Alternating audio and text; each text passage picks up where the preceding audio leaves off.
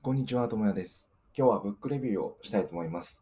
今日紹介したい本は、楽しく学べる知財入門という本ですね。知財っていうのは、あの知識っていうのの財産という知財っていう意味なんですけど、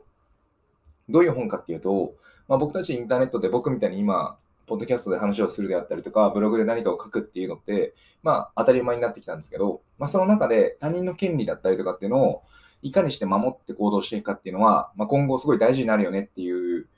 時代なんですよね、今。いろんな人がどんなあの違法違法アップロードとかもいろいろある中で、その中でどうやって知財を守っていくかっていうのを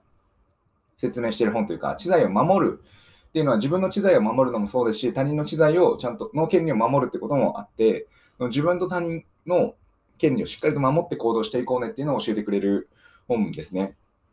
まあ、知財っていうと結構難しい感じはするんですけど、まあ、本書をこの今紹介している楽しく学べる知財入門は、そこまで難しい言葉がなくて、ほとんど実例を出して説明してくれてるんですよ。例えば、オリンピックのロゴ問題あったじゃないですか、ロゴ騒動ですね。あの、誰だったか山、山なんたらさんみたいな人が T っていうロゴ、T のロゴみたいなやつを、まあ、作ったら、なんかちょっと著作権どうなのみたいな感じで問題になったみたいな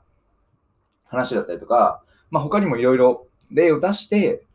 だからこれはダメなんだよっていうのを説明してくれたりするんですよね。そういう意味ですごい自分でクリエイトというか、クリエイターとして何か活動している人にとっては、まあ、必須というか、最初に持っておくべき教養としていいんじゃないかなっていうので、すごい良かったんですよ。でちなみにちょっと内容の話もしておくと、まあ、知財って言っても、いくつかあの要素があるんですよね。まあ、その要素っていうのが5つあるんですけど、その5つっていうのが、まあ、1つ目が著作権、で2つ目が特許権、で3つ目が実用新案権、で4つ目が、これ僕ちょっと読み方、ちょっとわかんないんですけど、すいません、今ちょっと調べますね。医師権っていうのかな？医師の意に、意匠権ですね。医師の意に匠っていう字で意匠権っていうんですけど、ちょっと読み方わかんなかったんですよね。で、よで5つ目が商標権っていう、まあ、この5つがあるんですよ。なんで、この5つのことを考えつつ、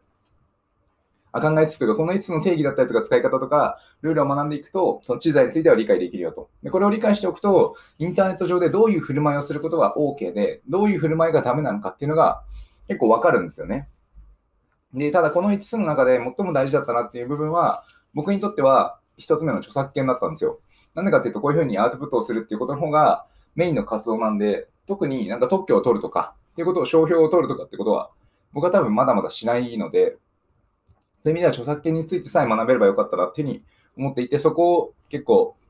重点的に読んでたんですね。でその中で面白かったのは、その中で著作権について何があったかっていうと、まあ、どういう引用の仕方がいいよとか、あとは著作物として扱わないテーマもあるんだよとか、あとは、まあ、著作物なんだけど、こういう使い方をすれば別に違法じゃないよとかっていう風なやり方を教えてくれるんで、これを知ってると知らないだとリスク管理が全然違うんですよね。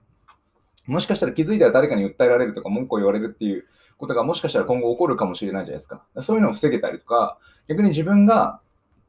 著作権を違反されているってことに気づいて、なんかもあの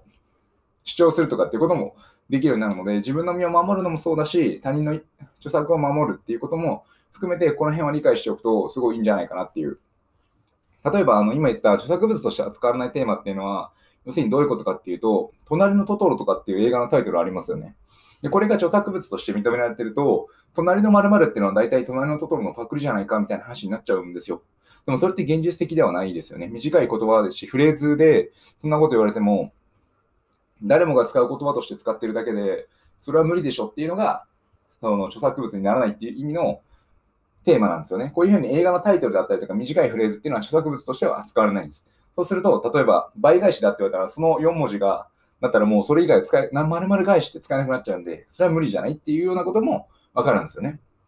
なんでそういう意味で著作権を学ぶっていうのは、リスクを回避しつつ、自分のクリエイティビティをちゃんとうまく、あの、上げていくためにも必要な